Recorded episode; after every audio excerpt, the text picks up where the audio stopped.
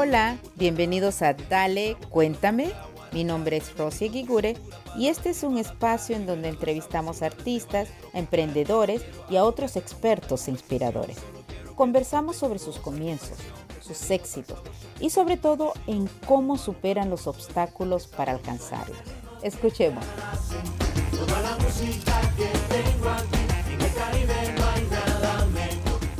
Ver a una persona que, que, está tratando de salir de un momento un poco complicado psicológicamente, eh, pero se sale. Yo le digo yo que se sale porque yo actualmente eh, soy mejor, soy una mejor versión de que era antes que me pasara eso. ¿Por qué? Por tener esa mente positiva. Y así es como uno tiene que ser.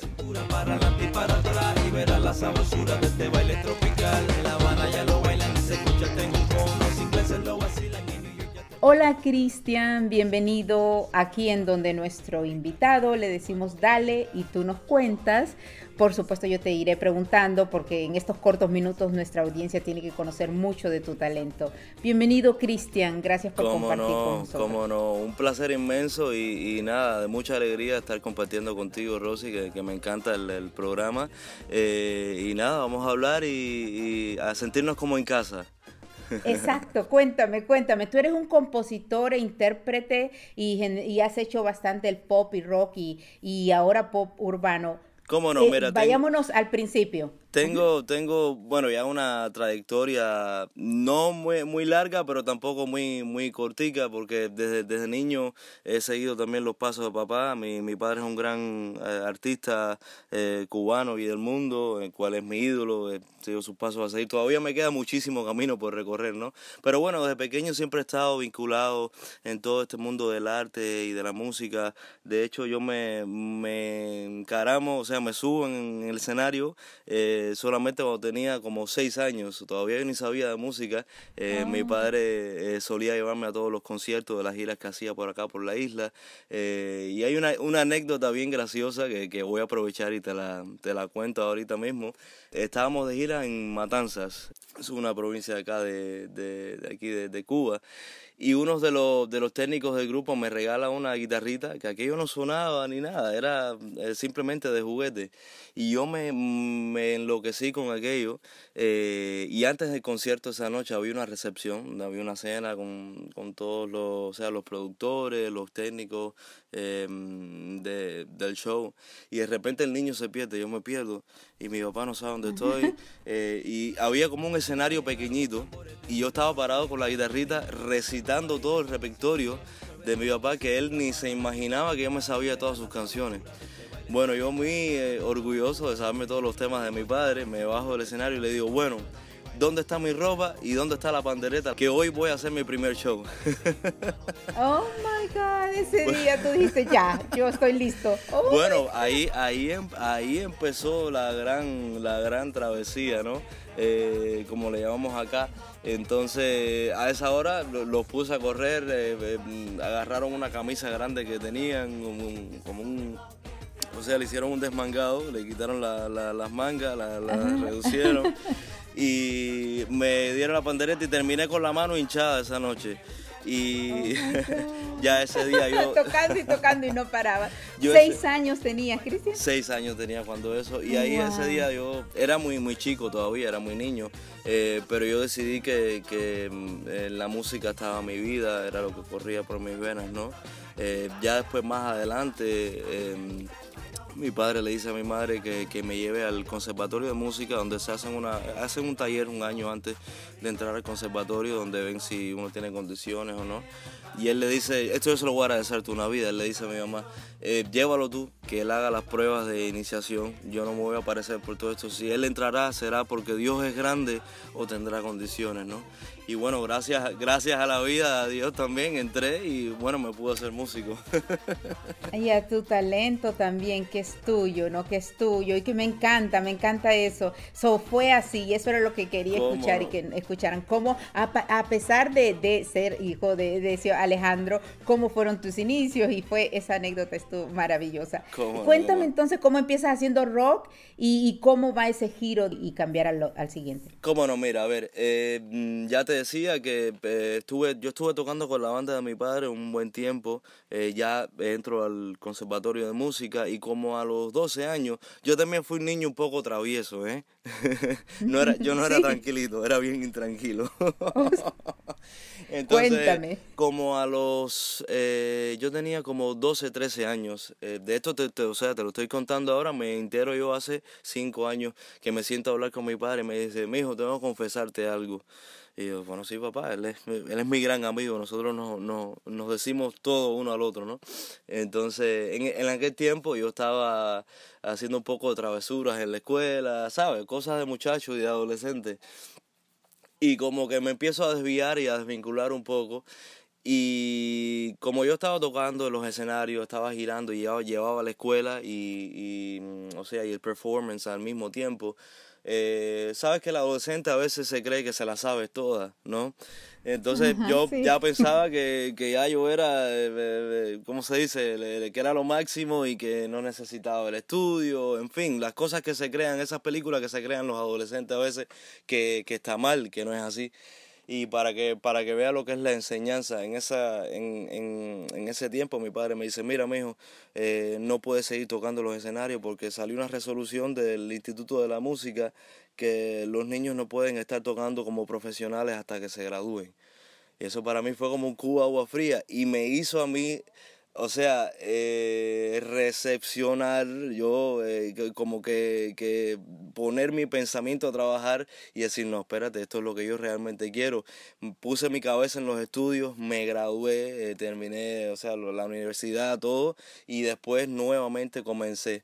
Ya como a los 15, 16 años, como eh, ya yo estaba, o sea, em, terminando lo que es el nivel medio, em, el nivel medio superior, eh, empiezo un dúo que se llamó Los Alejandros, un dúo de, de pop, pop rock.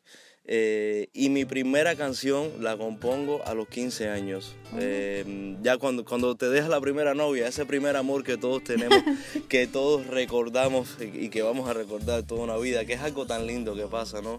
Eh, y nada, me entró una gran nostalgia y ahí me di cuenta que bueno, que podía componer. Ya yo hacía varias cosas eh, de banda sonora, o sea, componía cositas de blues. Yo soy, o sea, yo toco piano y me soy graduado de guitarra eléctrica, o sea, de guitarrista de rock.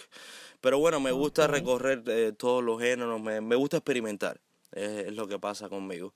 Y entonces, bueno, ahí empezó ya la, esa trayectoria como, como compositor. Me encanta eh, basarme... ¿Y qué te contó tu papá? bueno, mi papá me, me desvinculé un poco. Bueno, mi papá me contó eh, hace cuatro años que él me había dicho esa, o sea, vamos a llamarlo una mentira piadosa, porque él sintió que me estaba dando el premio sin yo habérmelo ganado. Y eso es una enseñanza para la vida. Oh my God, no te puedo creer. Yo hablo de eso ahora y me, me da nostalgia, ¿no? Me pone un poco. No, no, no. Y a mí como madre te digo, qué ejemplo ese de verdad de ubicar al hijo, ¿no? Por mucho talento que tenga, pero si lo ves que se está, wow. Claro, claro, y de una manera inteligente también, porque a veces a los muchachos, o sea, em, uno hay momentos donde los lleva recio, pero hay otros momentos donde con la inteligencia se logra un buen resultado. Oh, eso, es bien bonito. Y qué resultado, mira, mira todo lo que tú has hecho y cómo, o sea, terminaste tus estudios y seguiste, no, no, no, de, de, por sí yo a Edesio, tú sabes, le rindo homenaje, le rindo homenaje como padre, igual, ¿no? Muchísimo más. So, ¿qué, te, ¿Qué te gusta? ¿Tocas piano, tocas guitarra, compones?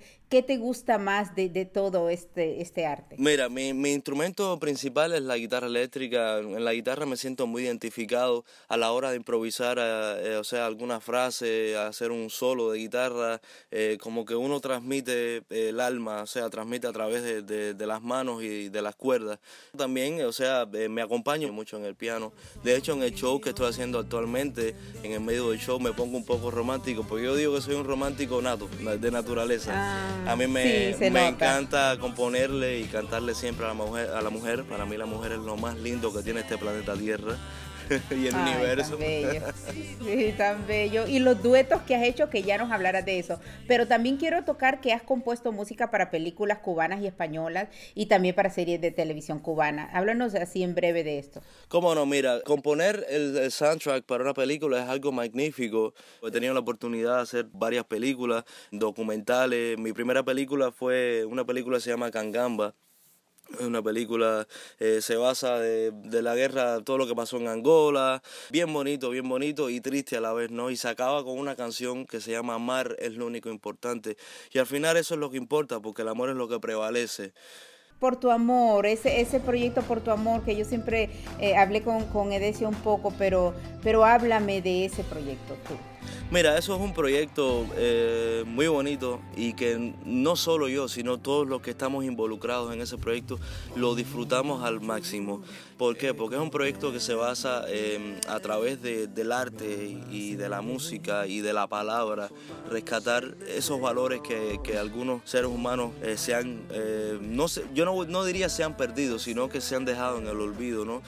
por ejemplo, nosotros los latinos también somos de muy buena educación, o sea, desde la casa. Y este proyecto, por ejemplo, nosotros en el 2014 decidimos que, que a la sociedad le hacía falta eh, algo así. Es un proyecto, es una obra comunitaria donde nosotros em, vamos a hogares de ancianos, vamos a hospitales, vamos a escuelas preuniversitarios, vamos a casa de niños sin amparo filial, o sea, orfanato. Esos son los más fuertes. Eh, cuando uno llega, a veces nosotros hemos tenido que trabajar con niños de, desde un año hasta 16, eh, 18 años, es increíble. Y, pero es algo bien bonito porque llegamos al lugar y no solamente cantamos canciones, sino que, o sea, lo hacemos en 45 minutos, eh, más o menos 45 minutos, una hora, y conversamos eh, precisamente sobre el amor y la importancia del amor en los seres humanos, sobre la importancia de la energía positiva que debe tener. O sea, la mente es el órgano más importante para mí que tiene el ser humano, eh, porque tiene un poder sanador increíble. Es increíble. No, definitivamente, y eso, y, te digo, por eso tú estás de nuevo, le doy gracias a Dios que tú estés aquí, porque esto, como también se lo dije a tu papá, es de lo más importante que están dejando en el mundo. Su arte es admirable, cómo llegan, cómo se conectan, pero esto, este proyecto es urgente en el mundo, ¿no? Así que les agradezco, se los agradezco háblanos de tu película. ¿Hiciste también una película? Bueno, esta película ya, o sea, la producción lleva hace varios años. Eh, nosotros la conseguimos como la primera superproducción independiente de cine cubano.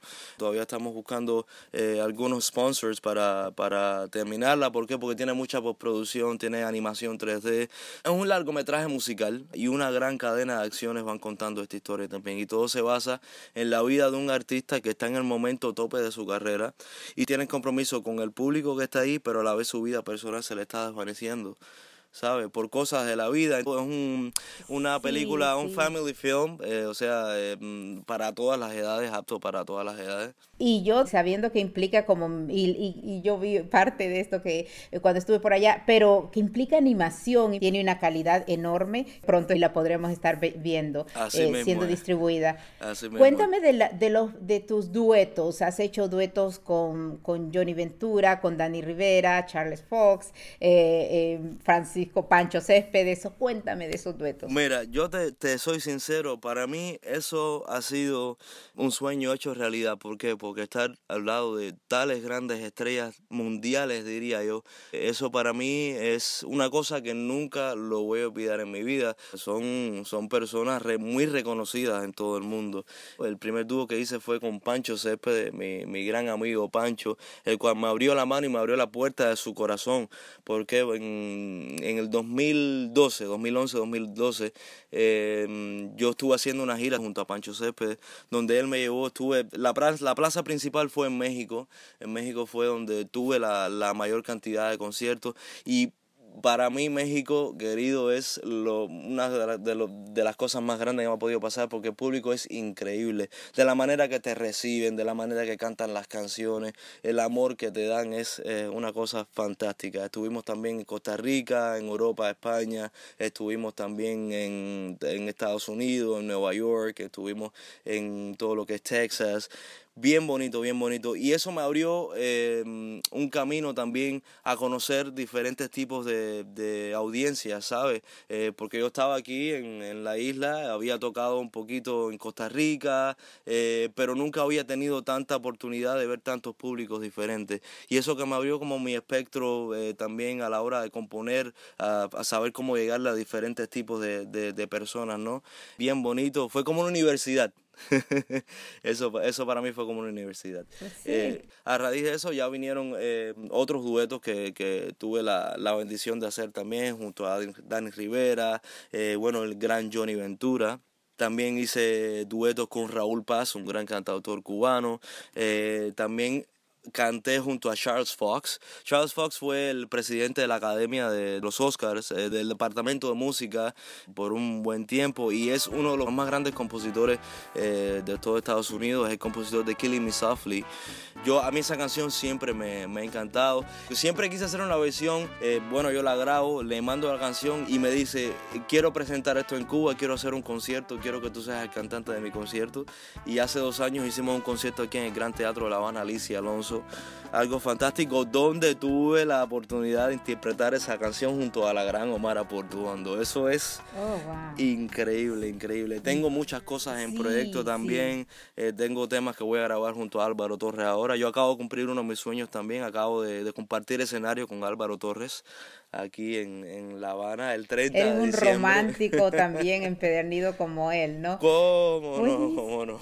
sí, mira, y sé que, que varios de tus temas ahí eh, también en la isla han sido hits nacionales y además soy testigo de cómo las muchachas, eres, eh, muy, te iba a decir muy guapo, pero sé que para ustedes guapo es otra cosa. No, Así que no, eres un muchacho bastante apuesto. gracias. Sí entienden, ¿verdad? Tú entiendes, pero bueno, nuestro público mayoritario entiende guapo, es guapísimo. Eh, bueno, eh, la gente te verá y, escuchará tus canciones y las está escuchando. Cuéntame, tú cantas entre Cuba, Miami. Mira, yo soy un artista del mundo y estoy donde me agarre la noche, eh, porque, por eso mismo, porque me gusta siempre estar viajando, eh, experimentando cosas nuevas. ahora mismo yo llevo un tiempo ya haciendo una transición de género, porque yo pienso que las tendencias van cambiando y el artista debe ir cambiando con eso también. Uno no se puede quedar estancado. Sin dejar de ser uno, ¿no? He hecho una, una transición em, a la música eh, más bailable, más popular bailable. He pasado por la bachata, he pasado por el merengue, he pasado por la música popular cubana, como es la salsa. Ahora mismo estoy terminando mi nueva producción discográfica, mi nuevo álbum, que es de pop urbano, donde me siento identificado también. Bueno, para 2020 ya, ya debo haber salido el segundo sencillo de mi disco y el primer sencillo salió con un dueto que hice junto a Genya, una gran cantante dominicana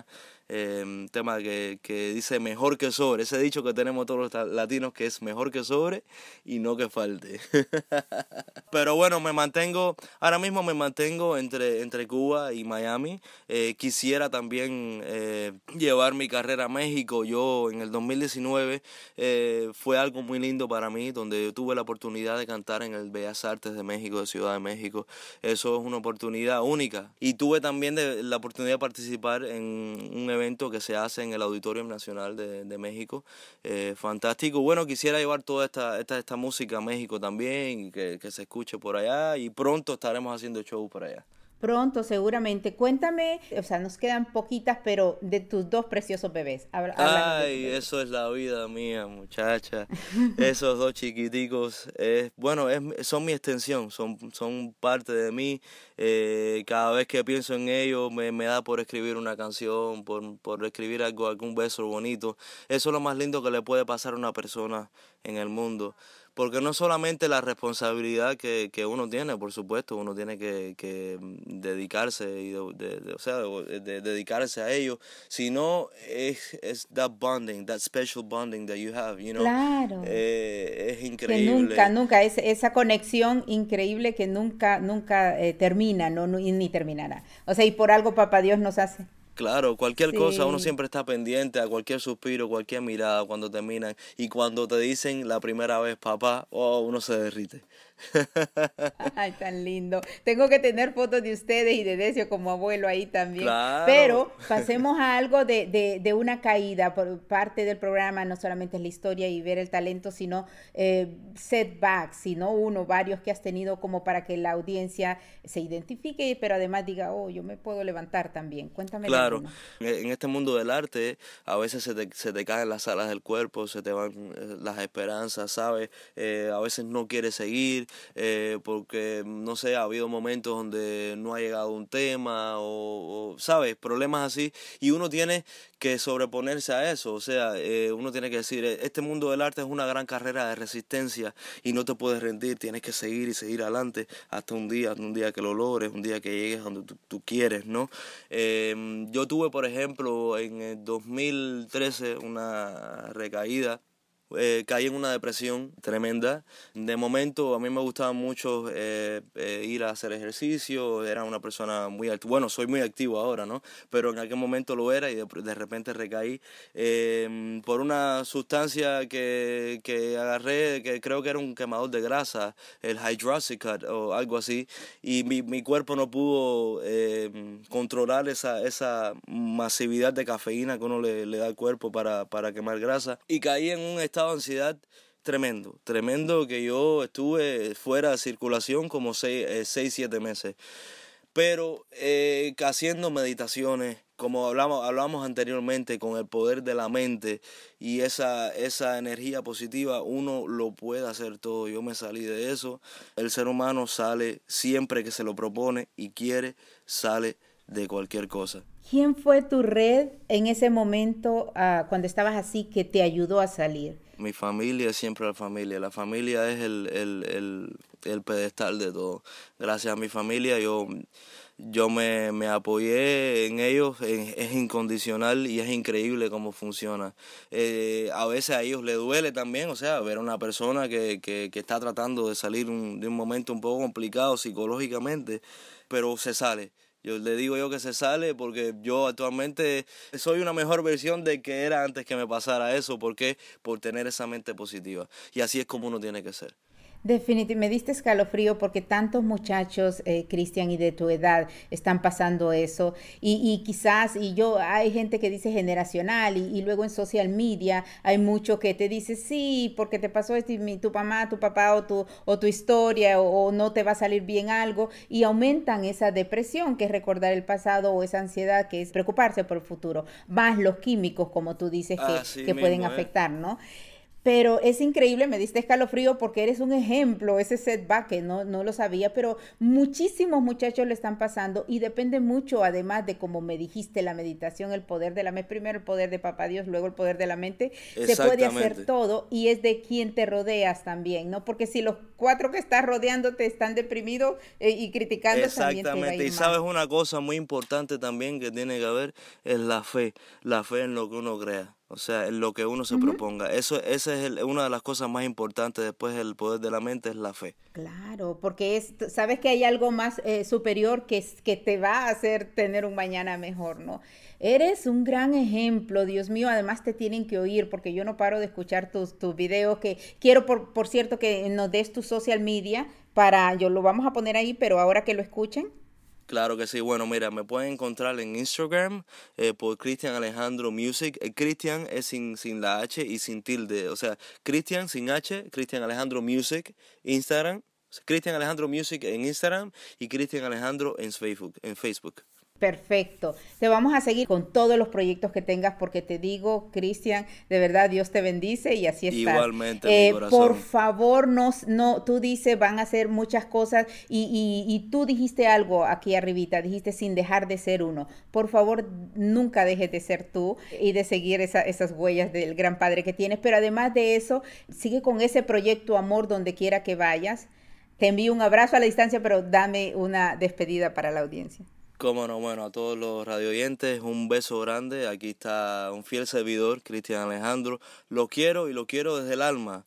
Les mando un beso grande y siempre sigan adelante. Un beso. Bye, Cristian. Abrazote. Gracias, mi corazón. Encantadísimo y muchas, muchas gracias por abrirme la puerta de tu programa y de tu corazón, por supuesto. Abrazo grande. Este que le traigo seguro